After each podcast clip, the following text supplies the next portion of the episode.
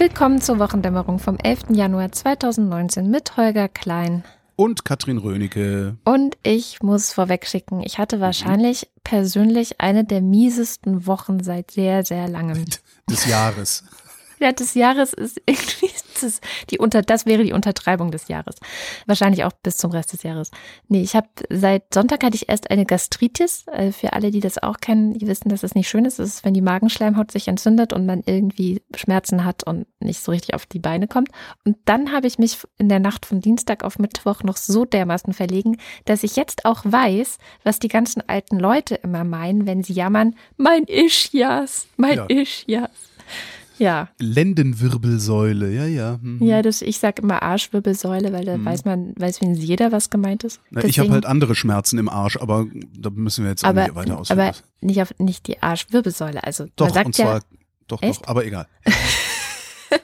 Na, also ich sitze hier jetzt auf Schmerzmitteln und Magenmittel, ja. Das will ich einfach vorwegschicken. Ich bin nicht ganz fit und ich habe es auch diese Woche wirklich nicht so geschafft wie sonst. Naja, auf dem Laufenden zu bleiben. Also immer. Schäm dich immer Radio zu hören und so, weil ich habe tatsächlich die meiste Zeit auf dem Sofa und im Bett verbracht. Ich habe sehr viel Netflix geguckt, ich habe sehr viel mediaccc.de konsumiert. Da sind die ganzen Talks und Vorträge und so vom CCC-Kongress, das kann ich sehr empfehlen. Und dann gibt es dann natürlich auch noch Podcasts, also ich habe auch viele Podcasts gehört. Aber, und das Schöne ist, das ist eine gute Gelegenheit, mal was Grundsätzliches zu sagen, weil wir, also du und ich, werden immer mal wieder gefragt, wie wir uns eigentlich informieren. Und in einer Woche wie dieser jetzt bin ich eigentlich fast komplett abgeschottet von der Welt, außer mhm. ich habe sehr viele Newsletter. Und die sehe ich, also weil die kommen nämlich direkt in mein E-Mail-Postfach rein und äh, ich habe jetzt mal heute geguckt, also so exemplarisch, ähm, wenn ich aufstehe und aufs Klo gehe, so kurz vor sieben, dann sind schon so acht bis zehn Newsletter in meinem Postfach. Und heute war das zum Beispiel der tägliche Newsletter der Krautreporter. Dann habe ich den SZ Espresso Newsletter, der kommt morgens und abends. Dann habe ich von pick.com und von pick.de Newsletter. Der Tagesspiegel hat auch mehrere Newsletter. Da habe ich die Morgenlage und noch irgendeinen, dessen Name mir gerade nicht einfällt. Ich habe mehrere Politico-Newsletter. Einmal das Brussels Playbook, das ist so ein Europa-Newsletter, und einmal den London Playbook. Der ist für die neuesten Nachrichten aus UK. Also da halte ich mich sozusagen auf dem Laufenden, was gerade den Brexit-Wahnsinn so betrifft. Also ich lese sowieso nicht alle immer. Aber ich überfliege die halt. Also ich überfliege die und wenn mich dann was interessiert, dann kann ich da einen Link klicken, dann gibt es einen ausführlicheren Artikel zu dem Thema. Und dann gibt es noch einen Newsletter von The Atlantic. Und ich habe noch weitere Newsletter, die waren aber heute nicht drin. Einen vom Standard, Standard AT haben mehrere, glaube ich auch. Mhm. Die Financial Times, dann habe ich den Kantara.de Newsletter, sehr empfehlenswert, wenn man sich über die islamische Welt informieren will. Kommt von der Deutschen Welle. Mhm. Genau. Äh, den Postillon Newsletter habe ich auch, der ist ganz gut, wenn man zwischendrin mal lachen möchte.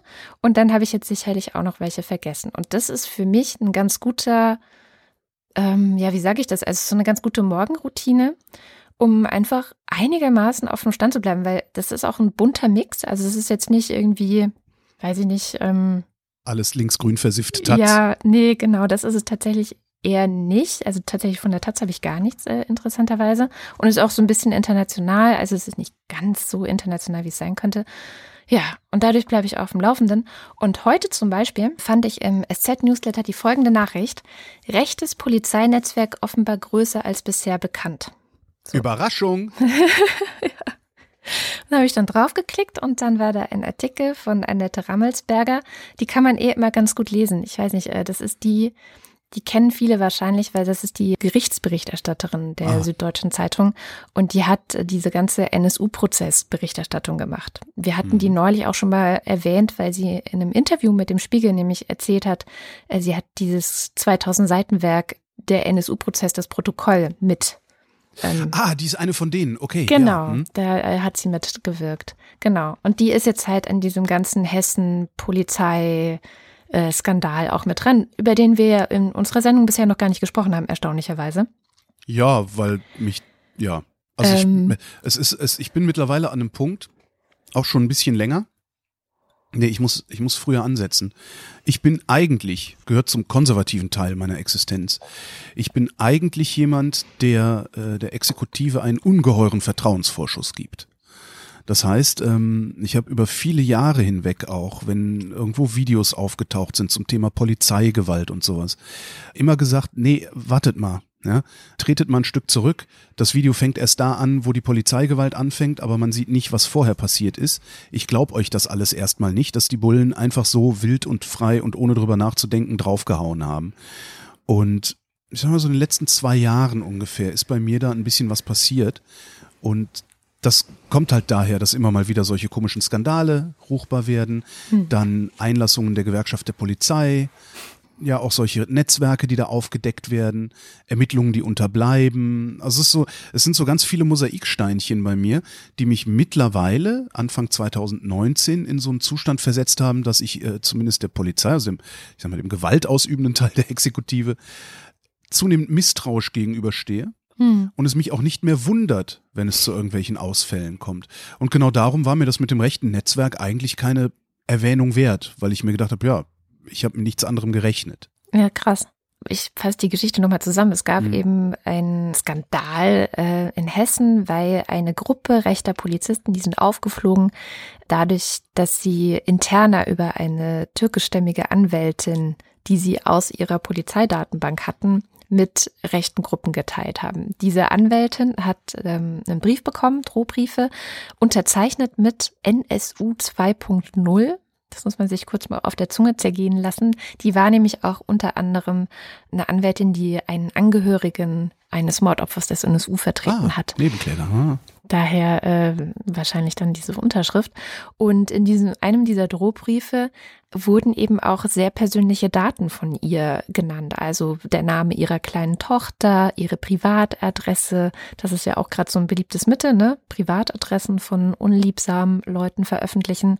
Und das waren halt alles Daten aus dem Polizeisystem. Und in diesem Brief stand auch so Sachen drin wie, wir werden deine zweijährige Tochter abschlachten oder verpiss dich lieber, solange du noch hier lebend rauskommst, du Schwein. Also richtig. Ja richtig krass. So, die, die Polizisten, die das gemacht haben, wurden eben gefunden. Das sind fünf Stück, die sind auch inzwischen suspendiert. Man hat dann auch festgestellt, ja, die haben halt so einen rechten Chat wohl auch gehabt, haben Hitlerbilder ausgetauscht, sich gegenseitig Hakenkreuze geschickt und so weiter. Und jetzt kam ans Licht, dass es noch einen weiteren Polizist gibt, der auch interne Daten eben rausgegeben hat. Und zwar führt da jetzt die Spur nach Halle. Ich muss noch ein bisschen weiter ausführen. In Halle stehen ein Mann und eine Frau vor Gericht, denen man vorwirft, am 1. Mai 2017 mit ihrem Auto Menschen gejagt und auch aus dem Auto heraus mit Steinen und äh, Sprengkörpern und Flaschen geworfen zu haben. Was man in Halle halt so macht, ne? Am 1. Mai, genau. Ich habe Nein, Entschuldigung, Halle. Das tut mir sehr leid. Ja, ich habe in Halle studiert. Halle ist nicht so schlimm, wie nee. sich das jetzt anhört. Die sind ja alle nicht so schlimm, diese Städte. Habe ich ja neulich schon über Chemnitz ja. erzählt, wobei dann hinterher, nachdem ich das gesagt habe, das war auf dem Kongress, die, die Live-Sendung, kam dann eine Frau aus Chemnitz zu mir und meinte, naja, es ist schon schlimm. Also mhm. es ist schon, äh, sie merken schon auch in den vergangenen Jahren eine starke Radikalisierung eben auch dieser rechten Szene, die immer schon irgendwie unterschwellig da war, aber sie sind immer präsenter, sie sind immer. Ja, AfD wirkt. Ja, auf jeden Fall. Ich habe da mal gesucht, was da am 1. Mai passiert ist eigentlich 2017, weil ich mich jetzt so aus mir heraus nicht erinnern konnte, dass irgendwas groß Schlimmes, dass also Menschen jagten, würde man ja denken, dass man davon was mitbekommen mhm. hätte. Man stumpft ja auch ab. Naja, aber das war 2017, das ist vor zwei Jahren gewesen. Naja, äh, und ich habe im Blog Störungsmelder der Zeit was gefunden. Und zwar hat einer der Autoren des Blogs, nämlich Thomas Schade, darüber geschrieben, weil er zufällig vor Ort war und weil er Augenzeuge des Ganzen war. Und ich muss das jetzt einfach vorlesen, weil das aus heutiger Sicht hört sich das, was er da aufgeschrieben hat und was er da gesehen hat, einfach unglaublich an. Also, ich zitiere. Um 15.20 Uhr rasten zwei schwarze Pkw zum Holzplatz. Die Jugendlichen, also die Gegendemonstranten, Klammer zu, wurden von den Insassen angebrüllt und sofort attackiert. Aus den Autos geworfene Sprengkörper explodierten mit einem ohrenbetäubenden Knall. Die Druckwelle war noch in zehn Metern spürbar. Rauchschwaden hingen über der Straße. Es flogen Flaschen und andere Gegenstände auf die Jugendlichen, aus dem hinteren Auto wurde Reizgas versprüht. Mehrere Angreifer sprangen mit Metallstangen und Teleskopschlagstöcken bewaffnet aus den Autos. Sie rannten brüllend auf die Jugendlichen zu und schlugen gezielt auf die Köpfe ein. Zitat Ende. Ja. ja. Das ist damals passiert. Die beiden stehen dafür heute vor Gericht in Halle und sind eben auch Mitglieder einer Neonazi-Gruppe, die heißt Aryans, also Aria auf Englisch. Mhm. Und bei den Ermittlungen gegen die Frau wurde auch das Handy ausgewertet. Und da fanden sich dann Chats unter anderem mit einem weiteren hessischen Polizeibeamten, den sie zweimal darum gebeten hat, Daten aus wiederum den internen Polizeisystemen an sie zu geben und er hat das auch gemacht. So. Tja. Das heißt, da ist jetzt noch ein weiterer dazugekommen und inzwischen läuft da auch die Ermittlung, wie das so ja, ist. Und der Chorgeist, den wir seit vielen Jahren, Jahrzehnten bemängeln bei solchen Institutionen wie der Polizei und auch ja. der Bundeswehr zum Beispiel, verhindert, dass die Polizei solche Sachen selber in den Griff kriegt. Weil ich bin immer noch der festen Überzeugung, dass die Mehrzahl der Polizisten anständige Menschen Klar, sind. Das ich Aber auch. die sind nicht in der Lage, oder nicht willens, kann auch sein, aber das wäre jetzt eine bösartige Unterstellung. Aber die sind nicht in der Lage, Selbstreinigungskräfte zu entwickeln, weil mir kann doch niemand sagen, dass diese fünf oder sechs Nazi-Polizisten da in Frankfurt, dass keinem dass aufgefallen nicht, ist, genau, ja. dass man die nicht erkennt. Ich ja. erkenne doch ganz genau. Ich kann dir aus dem Stand die Kollegen mit denen ich beim öffentlich-rechtlichen Rundfunk bisher zu tun hatte, ich kann dir aus dem Stand sagen, bei wem man mal genauer hingucken müsste. Ja. Das sind nicht viele, es sind nur zwei, was für eine 20-jährige äh, äh, Karriere, Karriere oder, oder, wie man es nennt, äh, in diesem Bereich, in diesem Bereich ähm, recht wenig ist. Es sind nur zwei, aber bei diesen beiden würde ich wirklich mal sehr genau hingucken. Mhm. So, und jetzt erwarte ich eigentlich von einer Polizei, dass wenn es da jemanden gibt, bei dem man mal sehr genau hingucken muss, sollte, dass dann auch hingeguckt wird und dass es eine Instanz gibt, der man sagt, guck da doch mal lieber genau hin. Mhm. Bei diesen beiden Kollegen, Medien ist natürlich was völlig anderes. Ne? Also da kann ich mir angucken, was ist eigentlich das Ergebnis von deren Arbeit? Was berichten ja. sie, wie berichten sie? Solange das in Ordnung ist, ist es in Ordnung. Ja? Aber ein Polizist, der eine rechtsextreme Grundhaltung hat, da ist halt nichts in Ordnung, weil der hat eine Waffe. Ja? dem habe ich erlaubt, dem habe ich erlaubt, Gewalt über mich auszuüben da ist das nochmal was ganz anderes. Ja, ja, und vor allem, wie auch jetzt in diesen Fällen hier, dieser Zugang zu Daten und ähm, privaten ja, Daten, privatesten Daten, das ist ja, ja, nein, das aus Hessen. Ja. Auch wo wir gerade bei Nazis sind, eigentlich wollte ich ja den Deutschland-Trend referieren, den es heute neu gibt, mache ich dann gleich. Passt ähm, der nicht zum Thema Nazis? Ist ja schon mal eine gute der Nachricht. Passt, doch, der passt sehr gut zum Thema oh, Nazis. Scheiße. ein paar sehr interessante Ergebnisse. Kann sein, dass ich mich in einem Monolog verheddere nachher. es gab so ein Twitter-Phänomen, Nazis raus. Auf einmal twitterten alle Nazis raus. Mhm. Fand ich irgendwie lustig. Habe ich gedacht, twitter ich auch mal, mit inklusive einem Bild, wie die AfD nicht im Bundestag sitzt. ohne zu wissen, was da eigentlich los war, habe ich dann erst Tage später erfahren, woher Ach das überhaupt kam. Ich habe gedacht, oh nee, ist nur, ja, Nazis raus halt. Ist ja sowieso so absurd. Warum muss man hier diskutieren, ob Nazis raus eine sinnvolle Haltung ist oder nicht? Ne? Ja, ich weiß auch nicht. Natürlich ist das eine sinnvolle Haltung. Was glaubt ihr denn? Das ganze Grundgesetz sagt Nazis raus. So. Ja, also ist eigentlich nur so ein Twitter-Phänomen gewesen. Und Twitter-Phänomene haben mit der echten Welt im Zweifelsfall nichts zu tun. Das merkt man, wenn man mal eine Woche nicht Twitter guckt, stellt man fest, oh, die Welt ist ganz anders. In diesem Fall finde ich aber passt das schon sehr gut, weil dieselben Effekte wie bei diesem Nazis rausding auf Twitter, die gibt's halt auch draußen auf der Straße oder in der Kneipe. Und angefangen hat das so. Nicole Diekmann ist Korrespondentin im Hauptstadtstudio. Ich glaube ZDF, ZDF oder AD? Mhm, ZDF. ZDF-Korrespondentin im Hauptstadtstudio. Das muss ich irgendwann auch mal erklären, dieses seltsam absurde Konstrukt Korrespondent im Hauptstadtstudio, weil das ist ja im Inland. Ja. Aber gut, äh, ein andermal wenn es mir einfällt, sonst musst du fragen. Also, die hat getwittert, Nazis raus, einfach nur so. So, dann hat sie eine äußerst bescheuerten Reply gekriegt auf Twitter äh, mit der Frage, wer ist für sie denn ein Nazi? Dieser Reply kam von so einem Arschgesicht-Profil und ja, ist darum auch nicht ernst zu nehmen. Was ich dann festgestellt habe, als ich mir dieses Profil angucken wollte, ist, ich hatte diesen Account längst geblockt. Ja, das stelle ich auch das, immer wieder fest. Das passiert mir in letzter Zeit übrigens sehr oft ja. auch, weil ich nämlich dazu übergegangen bin letztes Jahr, äh, so arschgesichtige Replies auf anderer Leute Tweets sofort, sofort zu blocken. Ja, ich auch. Und seitdem ist in meiner Timeline viel weniger Hass. Ja. Naja, egal. Also Arschgesicht replied, wer ist für Sie denn, also und zwar ist es dann auch so gemeint, ja, wer ist für Sie denn ein Nazi? Hm? So, und dann antwortet sie, wer nicht die Grünen wählt. genau. genau. Scheiße. Diese Antwort, die ist hm. dermaßen absurd, ja. dass jeder mit auch nur Achtelverstand oder meinetwegen auch Sechzehntelverstand das sofort als Scherz erkennt. Und trotzdem hat sie einen Shitstorm abbekommen. Natürlich von diesen ganzen, ich bin ja kein Nazi, aber Nazis, also die mhm. ganzen Rechtsoffenen nennen wir sie mal so. So, und auf einmal steht dann wirklich in den asozialen Medien zur Diskussion, ob Nazis raus eine zulässige Haltung sei. Und jetzt zitiere ich Enno Park. Enno Park, ein Cutter von mir hier aus Berlin, der hat dazu, wie ich finde, alles Wichtige gesagt. Dem kann man sowieso gut folgen auf Twitter. Der äh, nimmt sehr oft so Phänomene, die da so auftreten, ganz gut auseinander. Weil er nämlich auch selber einer Minderheit angehört, was ganz interessant ist. Er gehört einer Minderheit, er ist gehörlos, damit ist er eine Minderheit, ist aber trotzdem ein alter weißer Mann. Was irgendwie ganz praktisch ist. Solange Gehör keine wichtige Kategorie ist, ist Enno genauso privilegiert wie du und ich auch. Darum hat er einen sehr interessanten Blick auf die Welt halt auch. So, Enno hat einen recht langen Twitter-Thread, ich glaube, es sind 15 Tweets geschrieben, äh, den ich jetzt mal vorlesen wollte, weil ich, wie gesagt, finde, dass da alles Wichtige drin ist. Was genau stört die Mitte an Nazis raus, wenn sie selber keine Nazis sind? Nazis grenzen aus und wenden Gewalt an. Deshalb haben Leute offenbar eine Hemmung ihrerseits Nazis auszugrenzen oder Gewalt gegen sie anzuwenden, weil sie Angst haben, dann Nazi-Methoden anzuwenden, selber Nazi zu sein. Logisch ist das nicht, siehe Poppersches Toleranzparadox. Es ist ungefähr so, als habe man Angst, eine Polizei einzurichten, weil diese ja selber verbrecherische Methoden verwende, wenn sie ihrerseits gegen Verbrecher vorgeht. Mit dem Gedanken, ich bin so tolerant, dass ich sogar Nazis toleriere, darf man sich besser fühlen. Man begibt sich in eine vermeintlich unangreifbare Superposition.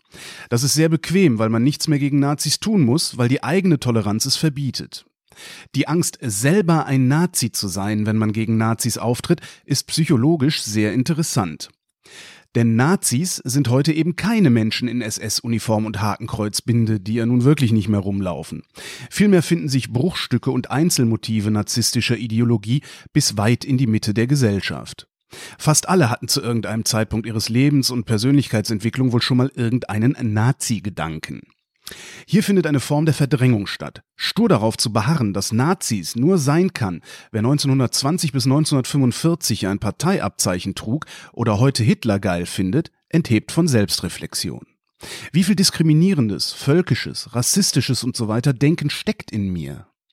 Stattdessen werden Definitionskämpfe ausgefochten, was denn genau ein Nazi sei oder wohin die denn bei Nazis rausgeschickt werden sollen. Das sind Scheinargumente, die helfen, den kleinen Nazi in einem selbst verdrängen zu können. Wenn Leute emotional wesentlich mehr Anteil an Gewalt gegen AfD-Politiker nehmen als an Gewalt gegen Flüchtlinge, dann weil es sie stärker betrifft. Der AfD-Politiker ist einer von ihnen, einer von uns. Die Mitte hat Angst, mit ihm verwechselt zu werden. Da zeigt sich verkappter, unreflektierter Rassismus und auch das identitäre Denken der Mitte. Er mag AfD sein, das finden wir anrüchig, aber er ist halt auch ein weißer deutscher Mensch, einer von uns. Wir müssen ihn vor Gewalt schützen. Linke, beziehungsweise das Zerrbild eines Molotow werfenden Vermummten, das die Leute im Begriff Antifa sehen, sind nicht nur für rechts, sondern für breite Teile der Mitte eben nicht einer von uns. Migranten sowieso nicht. Behinderte auch nicht. Ganz zu schweigen von Homosexuellen, Inter- und Transsexuellen, Obdachlosen und so weiter oder wer sonst noch konkret oder verbal Nazi-Zielscheibe ist. Das sind die Schwachen. Der Faschist glaubt an das Recht des Stärkeren und verachtet und bekämpft die Schwachen offensiv. Die Mitte findet den Faschisten zwar anrüchig, hat aber Angst davor, selbst als schwach angesehen zu werden, selber einen Migrationshintergrund zu haben, selber homosexuell zu sein oder oder oder. Deshalb lehnt sie Nazis zwar ab, solange sie so etwas Monströses tun wie sechs Millionen Juden und andere Minderheiten industriell zu töten, aber regen sich allenfalls geringfügig auf, wenn es heute tagtäglich Übergriffe auf Flüchtlinge und so weiter gibt. Diesen Mechanismus, diese Verdrängung, diese Angst, schwach zu sein, können wir in uns allen irgendwo wiederfinden. Das nützt den Nazis. Auf diese Weise schaffen sie es, dass die Gesellschaft bei ihnen ein Verhalten toleriert, bis hin zu einer möglichen Zusammenarbeit und Machtübernahme, die sie bei anderen Gruppen niemals tolerieren würde. Den letzten Satz fand ich besonders beeindruckend. Mhm. Also der sagt eigentlich alles darüber, was das Problem mit diesen Rechtsextremisten ist, die hier gerade den Ton anzugeben versuchen. Würde sich ein Islamverband so aufführen wie die AfD, würde sich eine islamische Partei gründen, die sich so aufführt wie die AfD und ähnliche Ausgrenzung fordert wie die AfD, würde hier der Turm brennen. Das stimmt. Das ist eigentlich das Spannende daran. Und kurz das Poppersche Toleranzparadox, wer es noch nicht kennt, Karl Popper war ein Philosoph, der mal postuliert hat, dass ähm, man nicht uneingeschränkt tolerant sein kann. Denn wenn man der Intoleranz gegenüber tolerant ist, verschwindet irgendwann die Toleranz selbst. Ja. So. Das heißt, wer kommt und intolerant ist, Rechtsextremisten, dem braucht man noch keine Toleranz entgegenzubringen. Ja. Ja. Äh, gute Nachricht. In Düsseldorf wollen sie auf einzelnen Straßen sogenannte Umweltspuren einführen, um Fahrverbote zu umgehen. Aha. Ähm, so wie eine Busspur, weißt du? Ja. Da dürfen dann halt nur Busse, Fahrräder, Taxen und Elektrofahrzeuge fahren. und die Idee dahinter ist, Autofahren unattraktiv zu machen, weil auf den verbleibenden Spuren dann halt Stau ist irgendwie. Was dann auch direkt irgendwie der Einzelhandelsverband moniert hat so, oder die IHK, irgendwie einer von denen so. Ja, aber dann ist ja überall Stau. Ja, darum geht's doch, ey. naja, fand ich ganz geil die Idee. Ich würde die halt gerne flächendeckend sehen, weil ich glaube, das funktioniert überall. Vorausgesetzt sind genug Park-and-Ride-Parkplätze am Stadtrand natürlich, weil sonst stehen sie halt alle im Stau und stehen einfach eine Stunde länger. ich habe auch eine gute Ende. Nachricht. Ich ja. habe auch eine gute Nachricht. Es gibt tatsächlich wirklich immer mehr Frauen in den Chefetagen deutscher Unternehmen. Man Ach. glaubt es kaum. Es geht langsam, natürlich sehr, sehr, sehr langsam. Aber im Schneckentempo tut sich dann doch irgendwie was. Es gibt eine aktuelle Studie, die hat sich mal angeschaut, wie viele Frauen sind denn in den Vorständen der 160 DAX-Konzerne und es wurden insgesamt 61 Managerinnen im Vorstand gefunden. Das sind mhm. im Vergleich zum Vorjahr immerhin elf Frauen mehr. Elf. Na, immerhin. Immerhin. immerhin. Ähm, Besser als nix. Wenn wir uns jetzt allerdings. Dann habt ihr doch jetzt eure Gleichberechtigung. Genau, da müssen wir doch wollt, jetzt wirklich nicht mehr drüber diskutieren. Ich muss mal kurz noch ein bisschen Wasser in den Wein schütten. Mhm. Ähm, das bedeutet einen Anstieg von 7,3 Prozent auf 8,6 Prozent Frauen in den Vorständen dieser 160 deutschen DAX-Unternehmen. So. Jetzt. Äh, ja. Ist doch Comedy hier, oder? Ja, ja, okay. es ist noch nicht so richtig toll. Ich habe gerade, der kleiner Verweis auf den aktuellen Lila Podcast, ein ganz interessantes Gespräch geführt mit Monika Schulz-Strelo. Das ist die Präsidentin von FIDA und FIDA ist ein, FIDA steht kurz für Frauen in die Aufsichtsräte. Dann weiß man mhm. schon, worum es da geht. Und die versuchen eben seit, ich glaube 2006 jetzt mittlerweile, seit 13 Jahren, Frauen in Führung zu bringen.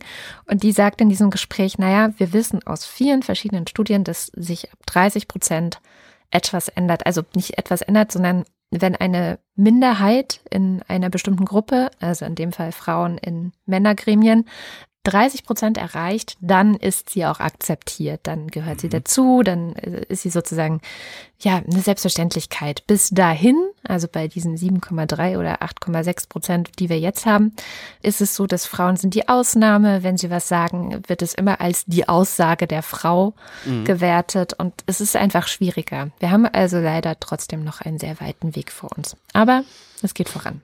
Das äh, rechtsoffene Kampagnenmagazin Focus ähm, behauptet diese Woche aufgedeckt zu haben, dass die Mitarbeiter im öffentlich-rechtlichen Rundfunk im Schnitt 9.500 Euro im Monat verdienen mhm. würden. Jetzt bin ich Geil. nun einer der exponierten und dadurch privilegierten Mitarbeiter im öffentlich-rechtlichen Rundfunk und äh, meine Antwort auf diese Recherche lautet, ja, das hätte ich gern. Ja. Also es ist Unsinn, weil der Fokus nämlich die freien Mitarbeiter unterschlagen hat. Wenn man die dazu zählt, dann kommt man auf äh, vielleicht die Hälfte. Und ähm, das ist dann auch eine realistische Zahl, auch vor allen Dingen, wenn ich so über die Kollegenschaft gucke, auch meine Chefs angucke und sowas. Dazu muss man allerdings auch sagen, dass der Rundfunk Berlin-Brandenburg sehr niedrige Honorare zahlt. Also sowas wie der Westdeutsche Rundfunk zum Beispiel, die zahlen mehr. Aber Radio Bremen zahlt halt noch weniger, also es gleicht sich dann hinten wieder aus. Lässt sich halt nicht so gut Stimmung mitmachen mit der niedrigeren Zahl. Ähm, und äh, ich bin wieder müde, was das angeht. Diese oh, Versuche, die Probleme des öffentlich-rechtlichen Rundfunks nur über Neid und Missgunst zu lösen, statt wirklich mal zu diskutieren, wie man den öffentlich-rechtlichen Rundfunk reformieren und sogar billiger machen könnte. Das geht mir total auf die Nerven. Wollte ich nur mal gesagt, das geht mir sowas von auf die Nerven. Ja. So. Willst du, dass ich dir auch auf die Nerven gehe? Ja, bitte. Und zwar würde ich gerne nochmal wieder über den großen Teich zu Donald Trump gucken. Ich muss eh mal auf Klo und könnte ich so lange. okay, danach referiere ich den Deutschland-Trend und dann okay. kannst du mal gucken. Da kann ich mal gucken. Wir konnten diese Woche erleben, wie Donald Trump ist, wenn er bockig wird. Ähm, mhm. Das kennen wir eigentlich schon. Er wird ja immer ja, mal wieder wie bockig. Kinder halt so sind, ne? Aber jetzt wird er immer bockiger. Zur Erinnerung, es gibt in den USA immer noch den Shutdown. Das heißt, dass große Teile oder ja doch schon große Teile der US-Regierung handlungsunfähig sind. Weil die Demokraten und die Republikaner, die können sich nicht einigen, was den Haushalt angeht. Dann gibt es einen sogenannten Shutdown und dann steht das halt Das hast du schön still. gesagt, können sich nicht einigen. Donald Trump sagt, ich will fünf Milliarden für die Mauer. So und die Demokraten aus. sagen, wir können gerne über Grenzsicherung diskutieren, aber eine Mauer bekommst du nicht. Genau. Was schon mal interessant ist.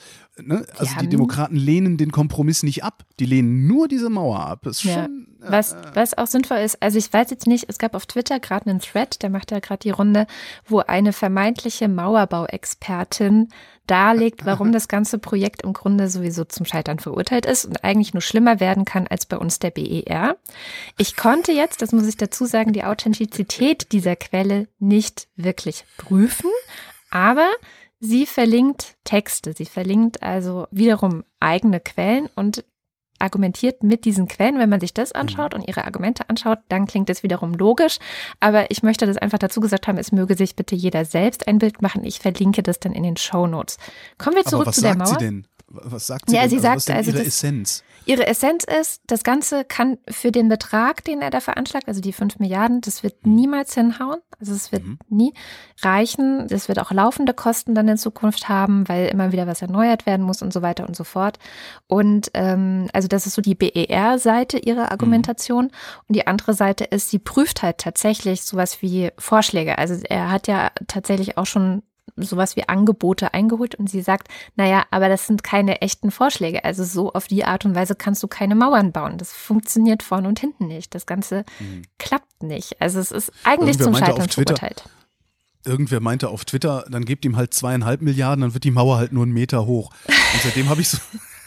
Und seitdem habe ich so ein sehr geiles, lustiges Bild im Kopf von so einer Mauer, total geil gesichert, die aber nur einen Meter hoch ist und wo so Scharen von Leuten einfach drüber klettern und auf der amerikanischen Seite steht einer und sagt, ey, das, das geht so nicht.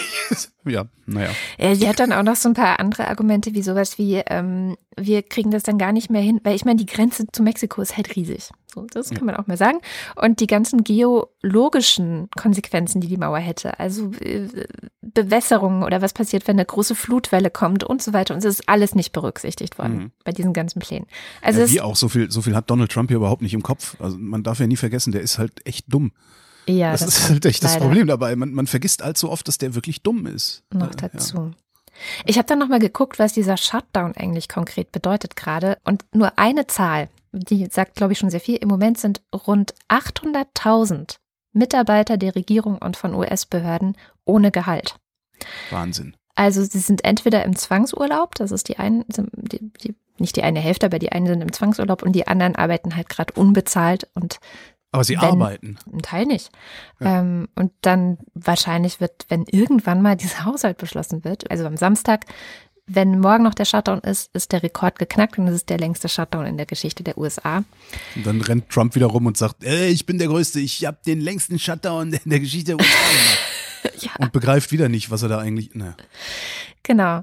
So, und dann sieht es halt gerade so aus, also die wenigen Nachrichten, die ich so mitbekomme, zum Beispiel über den Atlantic Newsletter, dass Trump einfach gerade total Bock auf Eskalation hat. Also gestern gab es ein Treffen mit äh, ihm, zwischen ihm und Nancy Pelosi, das ist die Sprecherin. Der, und das Treffen hat er einfach, also sie hat wieder gesagt, nein, mit uns keine Mauer und so. Ne? Also die bleiben da auch hart, finde ich auch gut und angemessen. Und dann hat er das Treffen halt abgebrochen und auf Twitter dann geschrieben, ich habe Bye-bye gesagt, weil nichts Das hat er anderes halt wirklich funktioniert. gesagt, ne? Ja, der hat es wirklich gesagt. Also das hörte ich dann im äh, Daily Podcast, dass er tatsächlich einfach aufgestanden ist mit den Worten Bye bye und gegangen ist. ist schon, Das ist Ja. ja, aber das passt halt genau in das Schema, also auch in sein Verstandesschema. Für ihn ist ein Deal geht nur, wenn einer gewinnt, einer verliert. ja, ja, Kompromiss genau. ist bei dem anscheinend wirklich nicht. Nicht so verankert. richtig drin. Ja. There's no compromise. Und das Treffen hat er dann noch als Zeitverschwendung ähm, bezeichnet, wo ich mich gefragt habe, können wir irgendjemand anfangen, darüber Buch zu führen, wie viel Zeit und auch Geld Donald Trump eigentlich verschwindet von Menschen auf der ganzen Welt? Was ist eigentlich aus dieser Geschichte geworden, dass Donald Trump den Secret Service innerhalb weniger Monate in die Pleite geritten hat, weil er ständig in seinem komischen Puff da in Florida irgendwie im Urlaub ist und der komplette Secret Service da immer so riesig Aufwand treiben muss?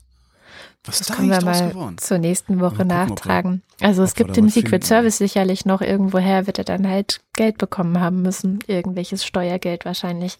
Hm. Naja, und jetzt, als ob das alles nicht genug wäre, droht er jetzt damit, dass er den nationalen Notstand ausrufen wird, wenn er seine Mauer nicht kriegt. Und du lachst. Du lachst. Ja, Entschuldigung. Noch lachst du? Ich Noch habe mir, ich, ja. ich habe ja auch vier Podcasts gehört, diese habe ich auch erzählt. Einer davon ist Can He Do That? Ich glaube, der ist von der Washington Post, aber ich bin mir jetzt nicht ganz sicher. Und die erklären immer die ganzen Sachen, die er sagt, ich mache das und das, klären sie mit Juristen, die sich damit Cool. auskennen, ob das wirklich geht. Das ist eine coole Idee für eine Sendung. Fehlt in Deutschland. Ja. In Deutschland fehlen viele Sendungen, aber das ist ein anderes Thema. Und leider, leider, das ist ziemlich deprimierend. Ich habe diese Folge gehört und dachte, okay, scheiße. Weil ja, er kann das machen. Also Ja. er, er muss es nicht mehr rechtfertigen. Nichts, ja. Er kann es Ja. einfach machen. Also ich habe jetzt auch nicht in Abrede stellen wollen, dass er, dass er das kann. Ich finde es halt nur trotzdem albern. Ja, aber ich, das Problem ist, seitdem ich das gehört habe, denke ich so, okay, er wird das tun. Er wird das tun. Die USA werden in den kommenden Tagen den nationalen Notstand bekommen. Ja, aber was hat das für Konsequenzen? Genau, das ist jetzt wieder die Frage. Was hat das für Konsequenzen? Er hat damit schon mehr Befugnisse als bisher. Er will es ja machen, damit er dann das Geld für die Mauer einfach selber in die Hand Ah, nehmen und die okay. Mauer bauen kann. Das ist ja der Plan. So, und tatsächlich, also das könnte funktionieren, weil er eben mehr Befugnisse hat, weil er einfach nicht sich an die Regeln halten muss, wie sie jetzt sind. Und das Interessante in diesem Podcast, was ich nicht wusste, ist, dass es immer noch nationalen Notstand in den USA gibt. Also die, die USA sind im nationalen Notstand und zwar seit 1979. Ach was, wegen Seit- Kuba oder was? Ja, nee, Entschuldigung. nee seit, äh, seit den Geiseln von Teheran. Da wurden 52 US-Diplomaten irgendwie Hm. im Iran als Geisel genommen. Da hat dann der damalige Präsident äh, den Notstand ausgerufen und das ist bis heute in Kraft. Auch bis heute in Kraft ist der nationale Notstand nach dem 11. September 2001. Der Mhm. wurde auch, also das ist alles noch in Kraft. Nur, das erklärt die Juristin in diesem Podcast sehr schön. Es gab bisher halt keine Präsidenten, die die Macht missbraucht hätten, die damit einhergeht. Also es Jetzt habt ihr einen. hat sich immer so ein bisschen selbst reguliert, außer George W. Bush, der hat dann noch irgendwann den Irak angegriffen. Das kann man vielleicht als Machtmissbrauch in dem Sinne bezeichnen. Aber alle anderen haben sich irgendwie einigermaßen im Griff gehabt oder wurden auch im Griff gehabt durch Presse, durch äh, die Opposition und Das- die demokratischen Strukturen halt. Das habe ich mich diese Woche gefragt, tatsächlich. Ist, ist in der US-Regierung eigentlich noch irgendein klar denkender Mensch oder sind da nur noch diese ganzen komischen Freaks, die Trump da, weißt du, diese so Investment-Hedgefonds-Tralala-Spinner? Also sagen wir Seitdem, mal so, regiert ein Rand die USA oder gibt es da auch noch Menschen, die denken können? also seit dem Bob Woodward Buch denke ich ja, dass es schon noch Leute gibt, die mitdenken, die dann auch mal einen Zettel, den Trump eigentlich unterschreiben müsste, verschwinden lassen, damit es nicht unterschrieben wird und es nicht in Kraft tritt und so Hm. weiter, weil es einfach mit gesundem Menschenverstand nicht zu rechtfertigen ist. Aber also seit dieser Woche, seit dieses ganze Notstandding auch in der Luft ist, denke ich viel mehr an Erdogan. Also das ist wirklich das Erste, was mir in den Kopf gekommen ist, war so der Vergleich mit Erdogan. Es ist natürlich eine ganz andere Situation, es ist ein anderes Land, andere Gesetze und so weiter und so fort. Aber so der Wahnsinn, der in diesem Kopf und die Anspruchshaltung, die in diesem Menschen Mhm. Vorgeht, das scheint sich schon in eine ähnliche Richtung zu entwickeln und das macht mir echt mittlerweile Sorgen. Also ich glaube, die nächsten Wochen werden sehr spannend. Wobei Erdogan, glaube ich, nicht mal halb so hohl ist wie Trump, obwohl Erdogan, glaube ich, auch sehr hohl ist. Ja, das stimmt wahrscheinlich. Ja, wir- also so viel aus den USA. Kommen wir zur Innenpolitik. Es gibt einen neuen Deutschland-Trend, gibt's ja immer Anfang des Monats. Infratest DIMAP macht für die ARD den großen Deutschland-Trend. Ich fand den insgesamt recht interessant, diesen Deutschland-Trend. Die Sonntagsfrage hat sich kaum verändert. Union 29 Prozent. Leider nicht nach CDU und CSU getrennt. Ich würde das gerne mal sehen. Ich weiß nicht, warum die das nicht so veröffentlichen. Grüne 20, SPD 15, Neonazis 14, Linke und Ferengi jeweils 9. Was ich daran ganz interessant finde, also es hat sich praktisch nichts bewegt, irgendwie eins mehr, eins weniger irgendwo. Über Weihnachten und Neujahr passiert ja immer relativ wenig. Eigentlich. ja. Ähm, und ist halt auch politisch wenig Bewegung im System und so. Und das schafft bei mir den Eindruck, dass wir gerade so eine Art, tja, Nullpunkt sehen in diesem Deutschland-Trend. Also vielleicht drückt dieser Deutschland-Trend wirklich einigermaßen gut aus, wie die Wahlbevölkerung sich tatsächlich aufteilt. Hm. Einfach auch wieder, natürlich hat das auch wieder verschwörungstheoretische Elemente bei mir. Aber weiß ich nicht, hat, war so ein Gefühl, als ich es gelesen habe, habe ich gedacht, ah, so sind wir also drauf, wir Deutschen. Zufrieden mit der Parteiarbeit hat sich auch kaum was getan, sind 35 Prozent, Mhm. ist minus ein Prozent. Politikerzufriedenheit ist ganz witzig. Äh, Merkel vor Kramp-Karrenbauer vor Scholz. Kramp-Karrenbauer ist zuletzt im März 2018 gemessen worden und äh, diesmal sofort auf Platz zwei gegangen. was vielleicht auch ein bisschen was darüber aussagt, was bei der Frage nach Politikerzufriedenheit tatsächlich gemessen wird. Mhm. Nämlich eher nicht, wie zufrieden die Leute sind, sondern eher, wen sie denn überhaupt so kennen, beziehungsweise wen sie zuletzt wahrgenommen haben. Das ist wie beim Radio in der sogenannten MA-Zeit. Das ist die Zeit, in der so viele Gewinnspiele im Radio stattfinden und die ganze Stadt voller Plakate klebt mit Gewinnspielen. Da werden dann Menschen angerufen und es wird gefragt, welchen Sender haben sie zuletzt gehört und sowas alles. Und die Frage, welchen Sender haben sie zuletzt gehört, beantworten, vermute ich jedenfalls die meisten Menschen mit, welches Plakat habe ich zuletzt gesehen? Mhm. Also welchen Sender habe ich zuletzt wahrgenommen? Darum ist die Stadt mit Plakaten gepflastert, ansonsten müsste man das ja nicht tun. Wie beurteilen Sie die wirtschaftliche Lage? Gut oder sehr gut? 78 Prozent. Nach Parteigängern aufgeschlüsselt ist da alles über 80 Prozent, außer die Neonazis und die Linke, die bleiben drunter. Das Leben in Deutschland ist auch eine schöne Frage. Also wir haben äh, mehrere Fragen zum Leben in Deutschland gestellt. Die Regierung kann sich nicht gegen die Macht der Wirtschaft durchsetzen. Stimme eher zu, 82 Prozent. Ja. Das ist schon mal ganz interessant, weil das natürlich auch beinhaltet, dass die Menschen wenig differenzieren, weil letztendlich sind wir alle die Wirtschaft. Hm. Ja, und man hätte da vielleicht nach Konzernen fragen müssen oder irgendwie sowas, aber gut. Hm. Ähm, Staat und Verwaltung funktionieren in Deutschland eher gut, sagen nur 63 Prozent was ich sehr wenig finde, weil Staat und Verwaltung funktionieren in Deutschland sehr gut. Schaut bitte yeah. mal in andere Länder. Ich wollte gerade sagen, ähm, ich will vielleicht, wenn man, also vielleicht zieht Berlin da einfach den Schnitt so runter. Wobei es auch, auch besser ja. geworden ist. Es ist besser geworden. Mehr als die Hälfte Ablehnung äh, haben übrigens auch wieder nur die AfD-Anhänger.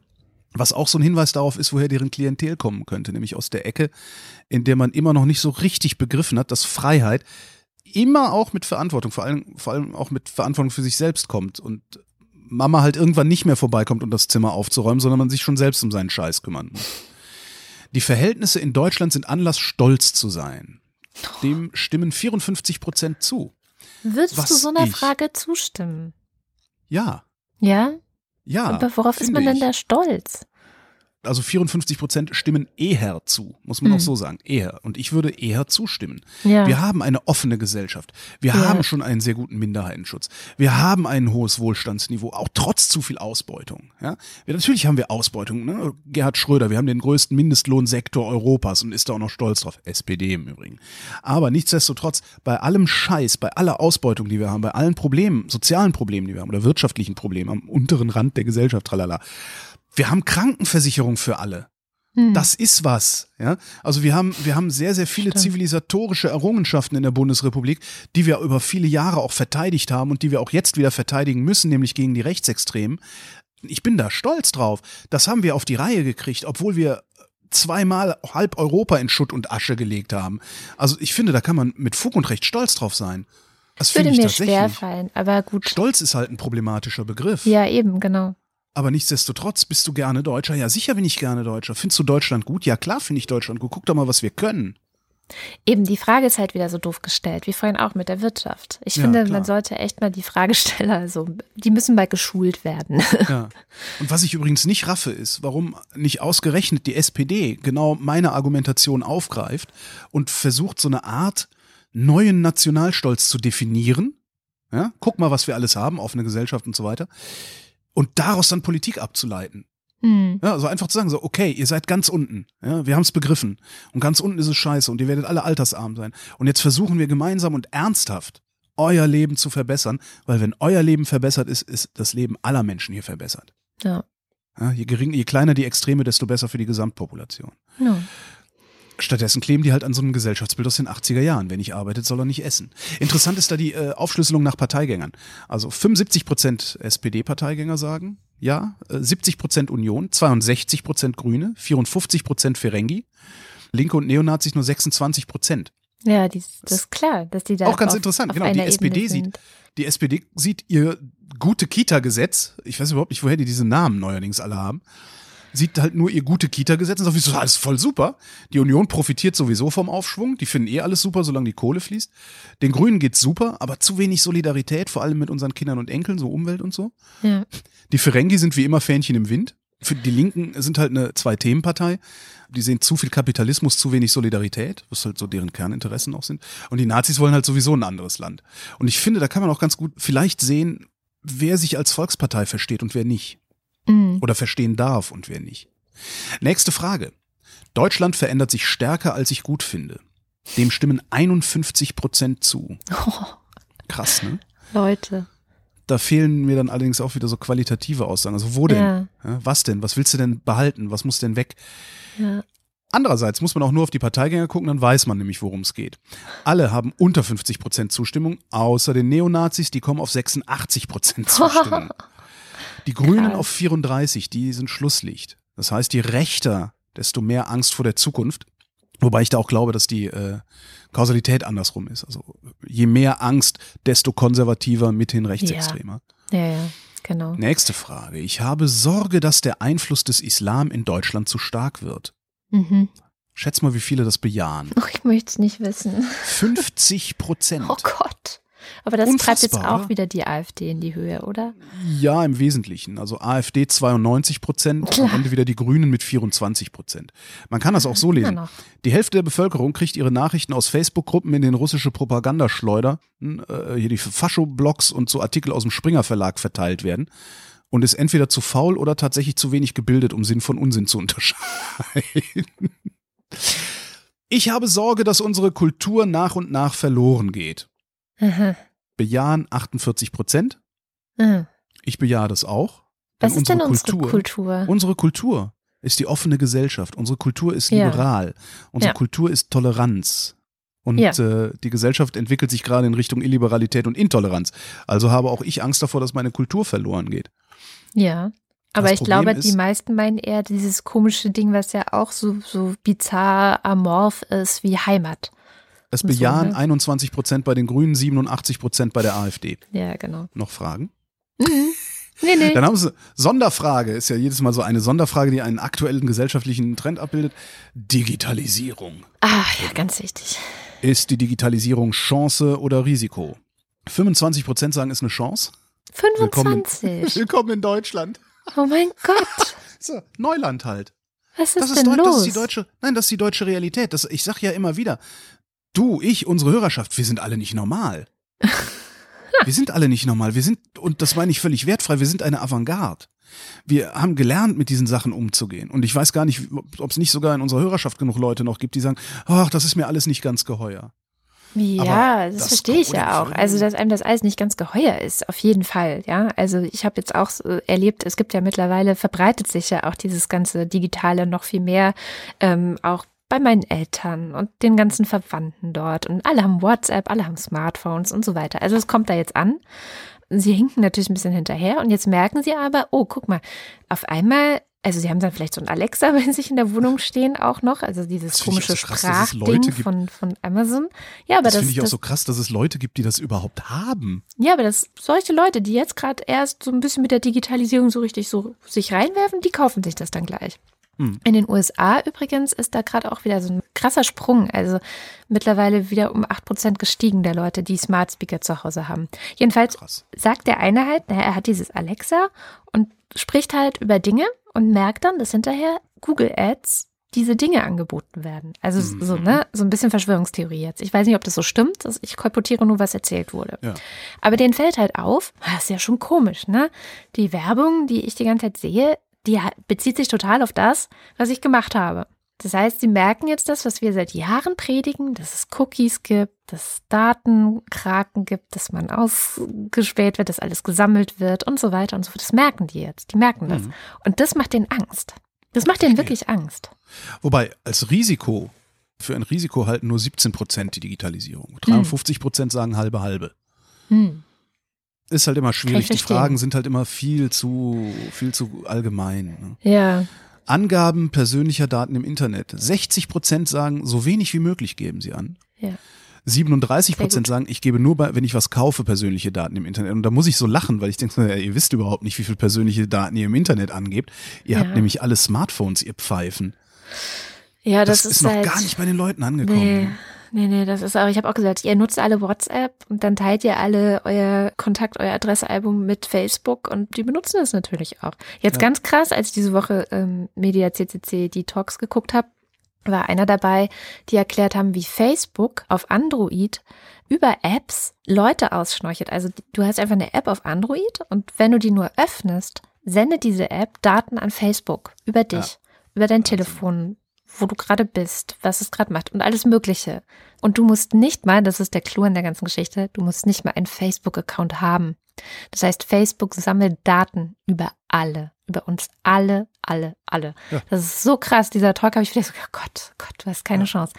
Und das ist halt echt, ja. Ich will aber eine Chance haben. Ja, das, das, ist meine, meine da ist die Politik Klage. gefragt. Ja, das, das ist auch dein gutes Recht, eine Chance zu haben, finde ich. Ich finde, die Politik ist seit Jahren, eigentlich seit Jahrzehnten, also eigentlich seit es netzpolitik.org gibt, die ja wirklich auch aufzeigen, wo eigentlich der Hase im Pfeffer ja. liegt. Seitdem ist es eigentlich ein politisches Versagen, was wir sehen. Ja, ja, absolut. Also, ja klar. Im Deutschen Bundestag sitzen nur Leute, die das alles nicht verstehen. Und die drei, die es verstehen, äh, haben keine Stimme. Ja. Weil das Wissen ist halt da. Das Wissen ja. ist schon lange da und es wird schon lange aufgezeigt, was passiert. Es ja. wird halt politisch nicht gehandelt in dem Punkt. Ja, und da setzt sich dann auch tatsächlich die Bundesregierung nicht hinreichend gegen die Wirtschaftsinteressen mhm. durch. Ne, mhm. Weil da kommen dann irgendwie diese Bitkom-Pfeifen und erzählen irgendwie was von, ja, Daten sind das Gold der Zukunft und auf einmal äh, werden unsere Daten abgeschnorchelt und wir werden noch nicht mal entschädigt. Wenn wir wenigstens entschädigt würden, wenn wir wenigstens dran beteiligt würden, aber selbst das werden wir nicht, da wird mir dann gesagt, ja, kannst ja Facebook-Aktien kaufen. ne? Super. Ja, ist schon krass. Also ich meine, seit der DSGVO ist es schon ein bisschen besser, muss man auch sagen. Also die ist schon ganz gut, würde ich jetzt mal vorsichtig Ja, aber behaupten. das reicht doch vorne und hinten aber nicht. Ich will eine richtige Handhabe. Ich will eine persönliche, richtige, ernsthafte Handhabe gegen Facebook haben. Genau. Also die, ich glaube, die DSGVO wäre vor fünf Jahren oder so gut gewesen. Inzwischen haben sich aber diese ganzen Systeme wieder weiterentwickelt, ja. sodass sie auch nicht mehr up-to-date ist und, und dass das, das, alles nicht mehr betroffen ist. Das Einzige, ist. was man eigentlich machen kann, ist Facebook verbieten. Ja. Und ich hätte überhaupt kein Problem damit, Facebook zu verbieten, weil was soll's? Es ist weder ein Problem mit Meinungsfreiheit noch irgendwas. Verbietet die Scheiße einfach. Niemand braucht das. Niemand braucht Facebook, wirklich nicht. Einfach verbieten. Der äh, Ja, aber dann kann ich, das ist, dann kann ich meine Meinung nicht mehr sagen. Ja, doch, kannst du, geh raus auf die Straße, kannst du deine Meinung sagen. Bei Facebook kannst du eh nicht deine Meinung sagen. Je nachdem, wie die ist, die Meinung, wirst du nämlich rausgeschmissen. Das stimmt. Ich habe diese Woche auf irgendwo auch gelesen, dass äh, Zuckerberg eine Tour macht, um das Vertrauen in Facebook wiederherzustellen. Vertrauen in Facebook, großartig. Ja, sehr schön. So, der tourt jetzt um die Welt. Wie groß ist Ihre Sorge vor Missbrauch Ihrer persönlichen Daten? Groß oder sehr groß, sagen 61 Prozent. Was ich ein bisschen problematisch finde, weil 100 Prozent sollten Sorge vor Datenmissbrauch haben. Ja. 100. Jeder sollte erkennen, dass es ein Missbrauchsproblem gibt. Überall, wo Datenbanken angelegt werden, werden die irgendwann auch missbraucht. Siehe hier, hessischer Polizeiskandal. Mhm. Ist genau das. Und das heißt, man muss nämlich auch Angst davor haben, dass Behörden die Daten missbrauchen. Was sie im genau. Übrigen tun, finde ich auch so lustig, dieser ganze, oh, dieser ganze Leak jetzt und das Doxing, oh, ganz schlimme Sache. Ja, guckt euch bitte mal an, wie viel Geld Datenhändler weltweit umsetzen, die ein legales Geschäft betreiben. Es ist enorm. Also dieser Leak, der da passiert, ist überhaupt nichts. Jetzt hat es nur halt auch mal irgendwie Robert Habeck begriffen, was das Problem ist. Mehr aber auch nicht. Vielleicht hat der es sogar vorher schon gewusst. Es kann natürlich sein.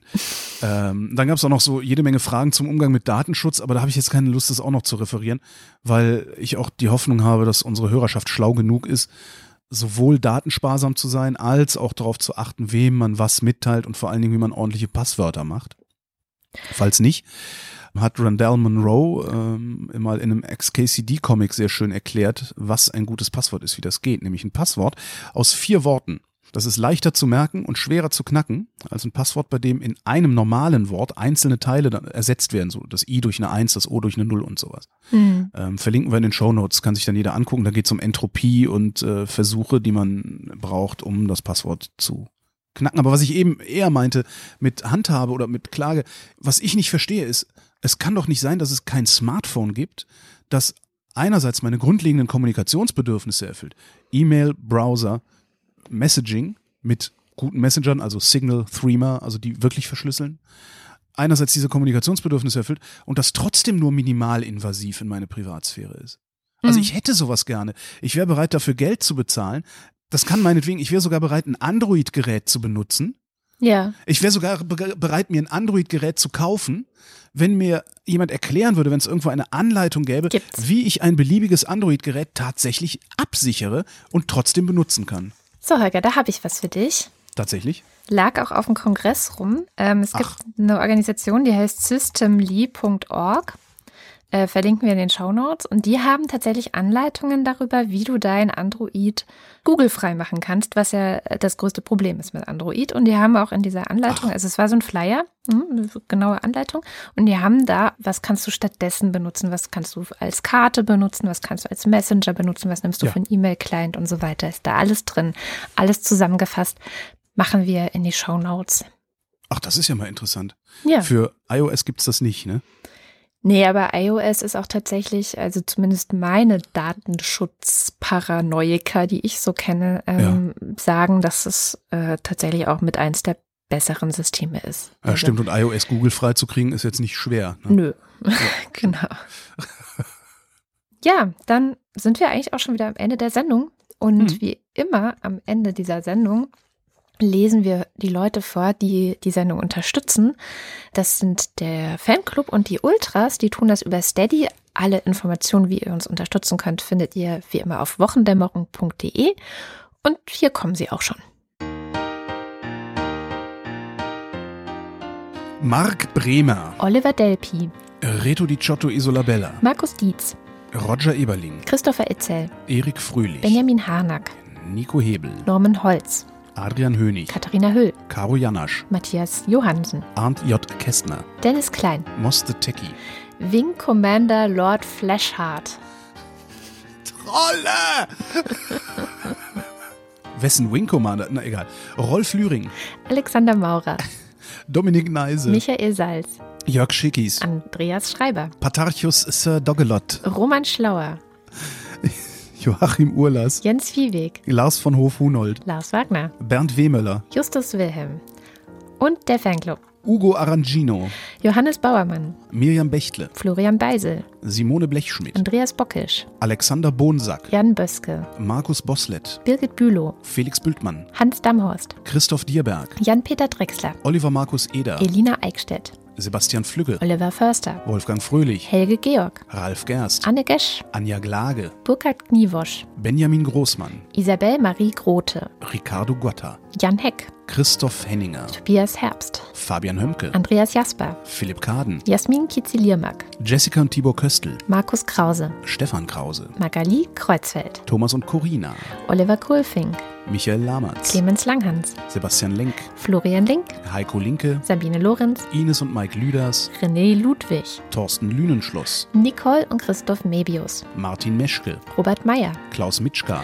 Johannes Möller, Johannes Müller, Anna Neubauer, Thorsten W. Noll, Oliver Paulsen, Gregor Pich, Josef Porter, Thilo Ramke, Frank Rehme, Christian Rohleder, Pia Römer, Sven Rudloff, Ruth Rutz, Jürgen Schäfer, Christina Schönrock, Niklas Schreiber, Jens Sommerfeld, Marie Stahn, Christian Steffen, Ines und Tina, Eli und Johann, Martin Unterlechner, Fabian Fenske, Andrea Vogel, Jannik Völker, Nies Wechselberg, Linda Wendisch, Michael Wesseling, Maren Wilhelm, Markus Wilms, Tobias Wirth, Luisa Wolf, Stefan Wolf, Christopher Zelle, Uwe Zieling und Sabrina Zolk. Vielen herzlichen Dank. Auch von mir natürlich. Und das war sie auch schon, die Wochendämmerung vom 11. Januar 2019. Wir danken für die Aufmerksamkeit. Tschüss.